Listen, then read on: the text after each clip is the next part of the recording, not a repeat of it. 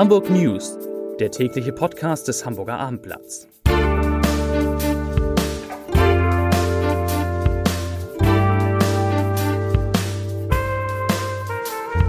Herzlich willkommen und moin moin. Mein Name ist Stefan Steinlein. Heute geht es in unserer Sendung um die nochmals stark gestiegene Zahl der Neuinfektionen mit dem Coronavirus in Hamburg, was jetzt drastische Folgen hat. Es geht um eine Impfstudie, die Hoffnung macht, um ein Hamburger Unternehmen, das erfolgreich Schnelltests entwickelt hat, und es geht um den am Montag wieder beginnenden Unterricht an den Schulen. Abseits vom Thema Corona beschäftigen wir uns mit den Umbauarbeiten im Alsterhaus und mit einer Blockade der Autobahn 1 heute am frühen Morgen. Zunächst aber, wie immer, die Top 5, die fünf meistgelesenen Texte auf abendblatt.de. Auf 5 Abwehrnot beim HSV. Wählt June die langweiligste Option? Auf 4 Wetter in Hamburg. Kommende Woche gibt es eine Überraschung. Auf Platz 3 Dachstuhl im Karo-Viertel steht in Flammen. Haus evakuiert. Auf 2 unangemeldete Demonstration auf der A1. Verkehrschaos. Und auf Platz 1, also der meistgelesene Artikel, Hamburg verschärft Corona-Regeln. Das gilt ab Sonnabend. Damit kommen wir zu den Themen des Tages. Unser erstes Thema. Die Zahl der Neuinfektionen mit dem Coronavirus in Hamburg steigt stark an. Die Gesundheitsbehörde hat für Hamburg am Freitag 210 Corona-Neuinfektionen gemeldet, gegenüber 168 am Donnerstag. Damit steigt die Gesamtzahl der Menschen in der Hansestadt, die seit Beginn der Pandemie an Covid-19 erkrankt sind oder sich infiziert haben, auf knapp 10.000. Mit den neuen Corona-Zahlen steigt auch der sogenannte Inzidenzwert, und zwar von 41,4 am Vortag auf nunmehr 44,9 Neuinfektionen pro 100.000 Einwohner in sieben Tagen. Damit rückt Hamburg näher und dicht an den kritischen Wert von 50 Neuinfektionen. Und deshalb hat die Stadt jetzt überraschend reagiert. Die neuen strengen Regeln, die von diesem Sonnabend an gelten, schränken private Feiern und öffentliche Veranstaltungen wieder stark ein.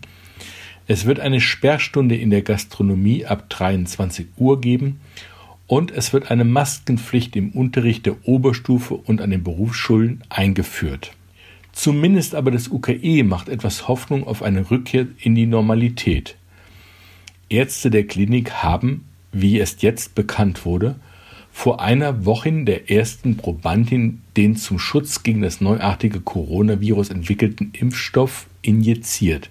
Der heißt oder nennt sich MVA-SARS-2-S. Im Lauf der Woche wurde der Wirkstoff fünf weiteren Testpersonen verabreicht. Bisher verlief alles erwartungsgemäß und nach Plan, sagte dazu Professor Dr. Marilyn Addo, die Leiterin der Studie und der Infektiologie des UKE. Die Infektionszahlen steigen dramatisch, zudem steht die neue Grippe- und Erkältungssaison bevor und die Herbstferien enden. Am Montag beginnt in Hamburg wieder die Schule. Vor diesem Hintergrund haben wir mit Dr. Stefan Renz, dem Vorsitzenden des Berufsverbandes der Kinder- und Jugendärzte in Hamburg, gesprochen, und zwar über die aktuelle Lage. Das sagt der Experte zu den steigenden Infektionszahlen. Ich zitiere. Ich beobachte die Entwicklung mit großer Besorgnis. Wir sind bei einem exponentiellen Wachstum angelangt und ich fürchte, dass uns noch einiges in diesem Winter bevorsteht. Was wir jetzt sehen, ist vermutlich leider nur die Spitze des Eisberges. Deshalb warne ich auch vor einem gelassenen Umgang mit der Pandemie. Zitat Ende. Das sagte der Kinder- und Jugendarzt und Experte Dr. Renz zum Thema Lüften in der Schule. Das ist eine sinnvolle Maßnahme, die zumindest das Risiko einer Ansteckung vermindern kann. Man muss in diesem Herbst alles dafür tun, um Ansteckungen zu vermeiden. Dazu gehört für mich auch das Tragen von vernünftigen Masken bei Lehrern, was Pflicht sein sollte. Visiere sind Quatsch. Sie haben leider keinen Effekt auf die Verbreitung der Aerosole. Außerdem würde ich noch Plexiglasscheiben vor den Lehrerpulten empfehlen, wie es sie schon an den Supermarktkassen gibt.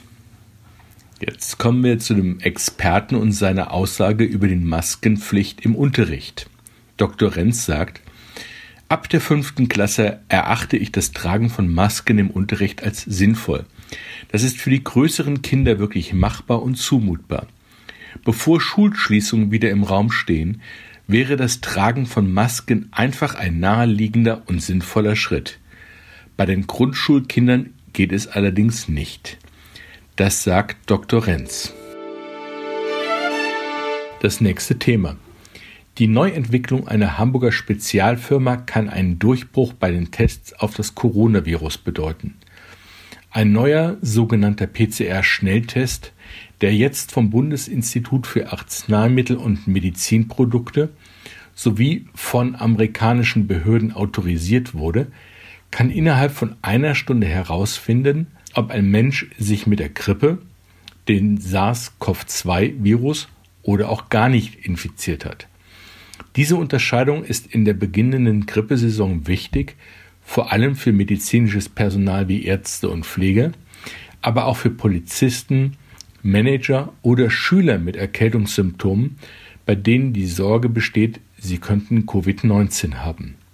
Nach Informationen des Abendblatts hat auch der Hamburger Sportverein bereits mit seinen Spielern den Schnelltest eingesetzt. Was noch als medizinisch überwachtes Geheimexperiment galt, könnte in Kürze Corona-Infektion und Spielabsagen in der Bundesliga vermeiden helfen. Weitere Vereine haben nach Abendblattinformationen ein Auge auf den neuen Schnelltest geworfen. Unser nächstes Thema. Das traditionsreiche Alsterhaus baut sein gastronomisches Angebot kräftig aus. Im Januar wird im Bereich der Damenabteilung im zweiten Stock ein Café eröffnet mit Bistrostühlen und mit Alsterblick und im Sommer auch mit Balkon. Etwas Ähnliches gab es dort bereits in den 1930er Jahren. Nur wenig später rücken dann die Bauarbeiter zum Finale in der Gourmet-Etage im vierten Stock an. Denn dort wird der Restaurantbereich massiv erweitert. Bis zum Juli im kommenden Jahr sollen fünf neue Restaurants mit großen internationalen Namen auf der Fläche der bisherigen Gastronomie das kulinarische Angebot bereichern, mit Blick auf die Alster und mit Öffnungszeiten bis 23 Uhr. Die Namen sind noch Geheimsache, nur so viel, es sind wahrscheinlich auch Hamburger Gastronomen dabei. Das verrät die Alsterhauschefin Alexandra Bagehorn dem Abendblatt. Unser nächstes Thema. Verkehrschaos im Hamburger Berufsverkehr ist man ja durchaus gewohnt in der Stadt. Doch das, was heute Morgen da los war, war schon etwas Besonderes. Vermutlich sollte man das auf der A1 heute Morgen bei Moorfleet eine politische Demonstration nennen.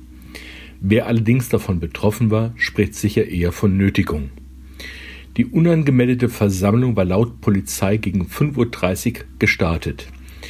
Irgendwo zwischen 100 und 200 Menschen hatten Autos auf der Norderelbbrücke Richtung Süden abgestellt, sind ausgestiegen, auf die Gegenfahrbahn gerannt, um dort zu demonstrieren. Es war also eine unangemeldete Demonstration von Armeniern gegen den Krieg in Bergkarabach im Kaukasus. Dort gibt es derzeit militärische Auseinandersetzungen zwischen Armenien und Aserbaidschan um die Exklave. Die Polizei hatte nach vielen Notrufen besorgter Aufruffahrer sofort reagiert, Kontakt zu den Demonstranten aufgenommen und versucht, sie von der Autobahn zu leiten. Rund ums Autobahndreieck Norderelbe ist in der Folge der Verkehr vollkommen zusammengebrochen. Die Vollsperrung führte zu kilometerlangen Staus in alle Richtungen. Die Behinderungen waren weit bis in die City zu spüren. Erst gegen 9 Uhr meldete die Hamburger Polizei das langsame Auflösen der Demo und den Abmarsch der Teilnehmer. Die Sperrung wurde aufgehoben, die Polizei bat dennoch um vorsichtige Fahrweise. Welche Strafen den Teilnehmern nun drohen, war zunächst unklar. Sicher ist aber, dass sie sich verantworten werden müssen. Das ist eine unangemeldete Versammlung und es ist eine Straftat, sagte eine Sprecherin der Hamburger Polizei dazu. Und damit kommen wir wie immer zum Ende unserer Sendung zum Leserbrief des Tages. Er kommt heute von unserer Leserin Maria Ditsch. Sie schreibt über die neue Schranke und die Einschränkungen auf dem Ohlsdorfer Friedhof. Ich zitiere. Ich bin tief entsetzt über die Einschränkungen auf dem Ohlsdorfer Friedhof.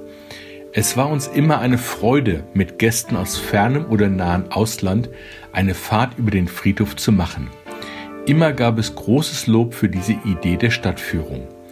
Nur weil einige Menschen morgens und abends einen entspannten Arbeitsweg nehmen, gibt es jetzt Einschränkungen. Einige Smiley-Ampeln oder Schwellen hätten vielleicht auch genügt. Dann hätten vielleicht auch die Rennradraser ihre Geschwindigkeit reduziert. Der Ohlsdorfer Friedhof ist ein Park und nicht viele kleine. Das Besuchen von verschiedenen Grabstellen wird jetzt auch umständlicher. Bei allen Einschränkungen, die wir zurzeit hinnehmen müssen, auf diese Einschränkungen hätten wir gerne verzichtet. Das schreibt unsere Leserin Maria Ditsch. Damit verabschiede ich mich für heute von Ihnen, sage Tschüss und wünsche Ihnen ein schönes Wochenende.